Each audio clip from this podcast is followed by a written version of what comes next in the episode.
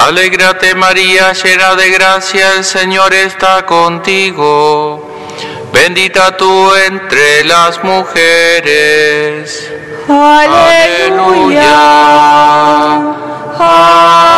Aleluya. Aleluya. El Señor esté con ustedes. Y con tu espíritu. Evangelio de nuestro Señor Jesucristo según San Lucas. Gloria a ti, Señor.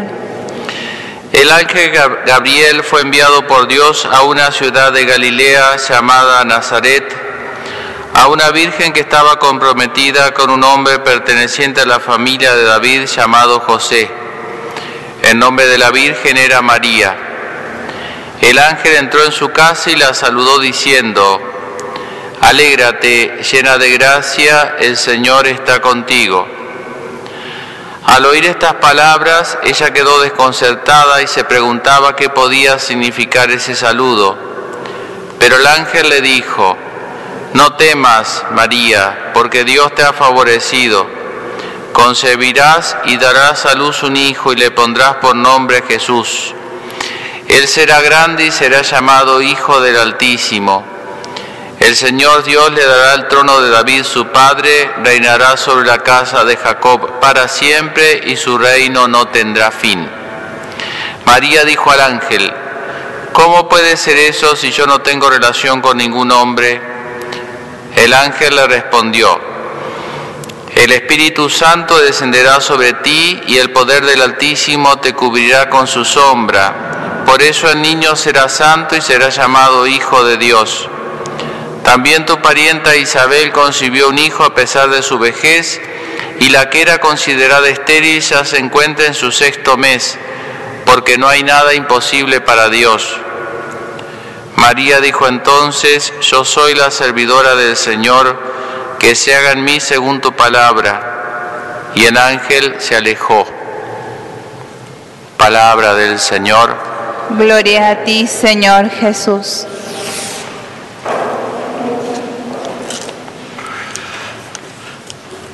Queridos hermanos presentes en el templo y hermanos que nos escuchan a través de los distintos medios masivos, particularmente a través de la gentileza de, de hoy celebramos Nuestra Señora del, del Rosario. Como hemos dicho en otras oportunidades, hay dos grandes advocaciones, dos grupos de advocaciones de la Virgen, algunas en referencia a los dones que Dios les ha regalado, como ser Madre de Dios, ser Inmaculada, ser Asunta al Cielo, ser la llena de gracia. Y otro grupo de nombre hace referencia al, al ejercicio, por decirlo así, de esa maternidad a lo largo del tiempo y de la historia, con distintas apariciones, hechos milagrosos y demás. Así en la Argentina la conocemos, por ejemplo, como Nuestra Señora de Luján, o más en el mundo, bueno, Nuestra Señora de Lourdes, que tiene su gruta aquí en la, en la parroquia, Nuestra Señora de Fátima, en fin, infinidad de advocaciones. Esta advocación tiene relación con esa, eh, bueno, con las apariciones a Santo Domingo de Guzmán, pero particularmente esta fiesta eh, a esa batalla de Lepanto, la cual, ¿no es cierto?, triunfan los cristianos y, digamos, y bueno, y ahí quedó, ¿no es cierto?, esta, este, esta devoción del Santo Rosario para otras batallas, como dice el Padre Pío, ¿no? Se ganan batallas con esta oración por tomar una imagen del rosario, que es algo muy conocido ya por todos nosotros, el rosario, este instrumento y su contenido, las Ave María, los Padre Nuestro, Gloria, son todas oraciones, eh, los misterios, que algunos por ahí no, no olvidamos, sobre todo los luminosos, por ahí a uno se le oscurecen un poco, este, porque son nuevos. Bueno, pero eh, más allá de todo eso, digamos, esta- este, este instrumento y su contenido es conocido en nuestro pueblo, gracias a Dios, y se le tiene mucha devoción.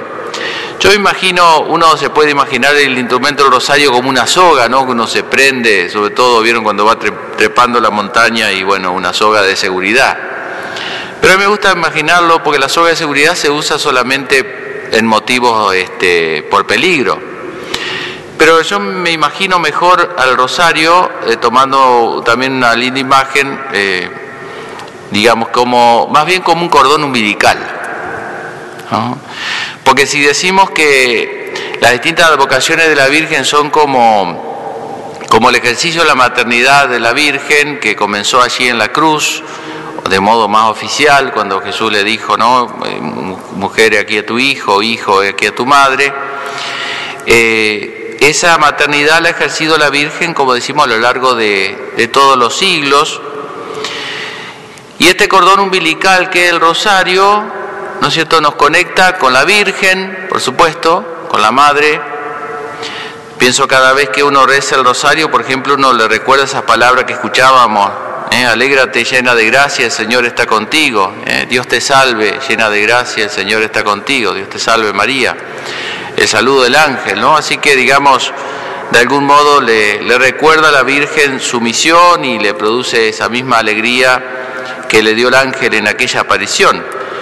Nos conecta con, con la Virgen, por supuesto, y también con lo que ella aporta, ¿no? Con, la, con, con el Hijo que lleva en sus entrañas, con Jesús. Eso se nota particularmente, eh, la Virgen se nota, bueno, la, los Ave María que uno reza, ¿no? y eh, la conexión, porque el, rosario es un misterio eh, cristológico, digamos, en el sentido que nos conecta con Jesús a través de los distintos misterios del rosario, que se supone que uno mientras va rezando vocalmente las Ave Marías, interiormente más allá que nuestra cabecita puede como una mariposa que va, viene, va, pero bueno, la tratamos de, de, este, de, volver cuando uno se distrae, porque así nuestra cabeza, pero bueno, tratamos de pensar en el misterio que estamos contemplando, o bueno, o en otra cosa, digamos, relacionada con él, pero normalmente uno piensa en el misterio que uno contempla, que, que, que, que reza, mientras reza vocalmente el Ave María, interiormente se imagina, contempla el misterio o los misterios en general, si son los de dolor, si son los de gozo, ¿no es cierto? Según el misterio que uno le toque. Esa, ahí, ahí es cuando el rosario, digamos, se da, ese cordón umbilical está firme y pasa todo el alimento, digamos, que viene hacia nosotros. Por eso que nos conecta con la Virgen, pero también con Jesús. Y, de algún modo no solo con Jesús presente eh, en las imágenes, sino con Jesús presente en nuestro prójimo y presente en la Eucaristía de un modo especialísimo. Y yo pensaba eh, que en estos tiempos, bueno, el rosario siempre ha sido un remedio y una algo necesario y algo que hace bien. Eh, son, digamos, esos remedios que no tienen ninguna contraindicación como tomar agua, ¿vieron? No, tiene ninguna contraindicación. Hay remedio, usted dice, bueno, la televisión hay que ponerle medida, ¿no es cierto? Y así con todas las cosas, el dinero también. Bueno, en general las cosas de este mundo hay que ponerle alguna medida. Pero el rosario no tiene ninguna contraindicación.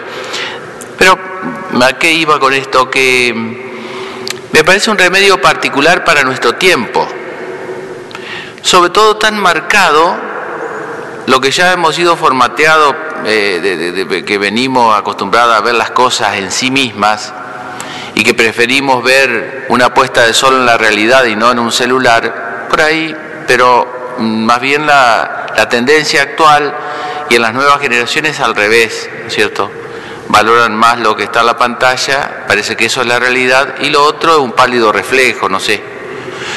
Eh, entonces en estos tiempos, frente al mundo virtual que es tan cambiante, el rosario, sinceramente, es algo, eh, digamos, muy aburrido. Repetir siempre lo mismo, mirar una imagen estática, parece ser algo muy aburrido. Y lo es, si uno no le encuentra un sentido más profundo. ¿Mm?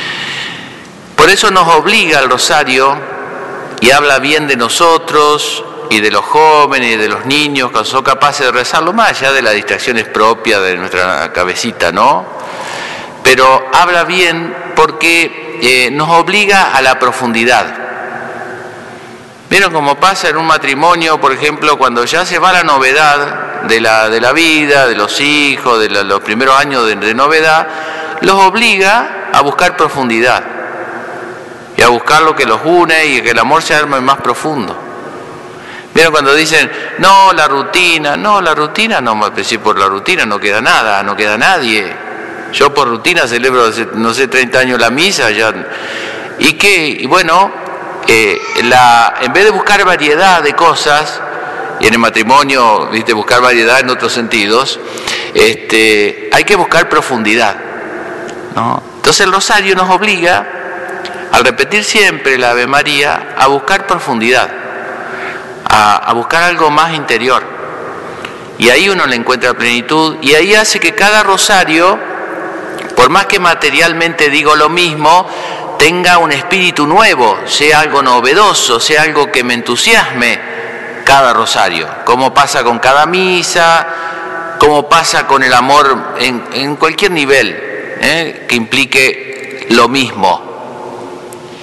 Es decir, que hacer lo mismo tiene el peligro, sí, de la costumbre y por tanto de que se vuelva algo rutinario, algo aburrido.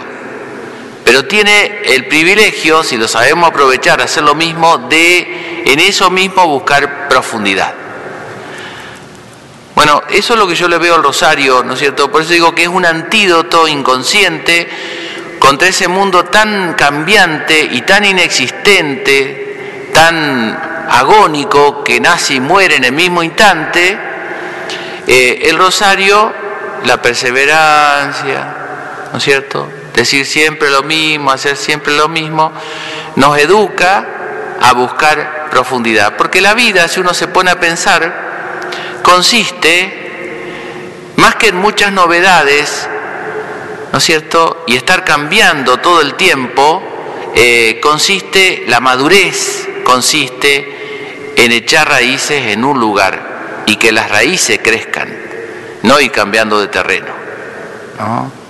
Eh, eso es la madurez cristiana, ¿no? Encontrar en lo mismo de siempre, volver a elegir lo elegido, volver a encontrarle sentido a lo de siempre, recrearse lo de siempre, esa es la madurez eh, humana y cristiana. ¿no? El rosario creo que es muy buen eh, remedio para este mal que, más allá del tiempo que nos puede llegar a hacer perder y de los beneficios que puede llegar a tener la, vida- virtual, sin embargo, tiene un, un pequeño defecto, por decirlo así, eh, medio irónicamente, pero que no existe. El mundo virtual no existe. Por tanto, lo que suceda ahí no queda nada, porque no existe. Así de sencillo. No, no es que esté mal, es que no existe.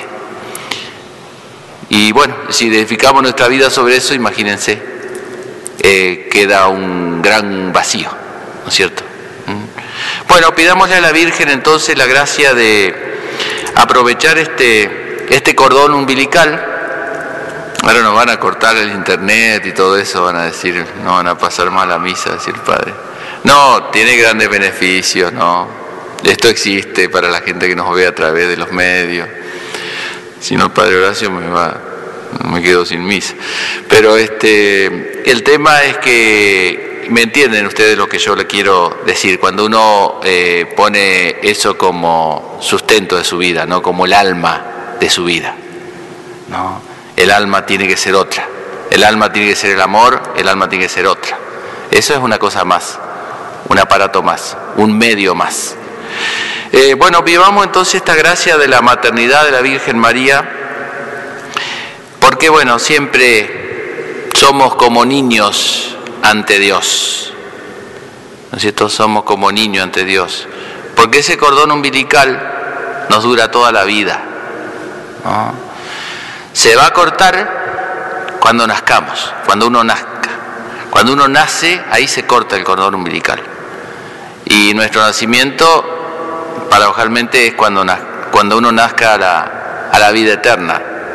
Ahí se va a cortar el cordón. En el cielo no hay ya rosario, no hace falta el rosario, no hace falta las imágenes, no hace falta los templos, no hace falta nada de esto.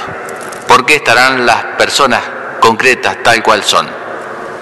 Por eso no hará más falta. Mientras tanto, hasta que nos toque nacer, para tener un buen parto, ¿no?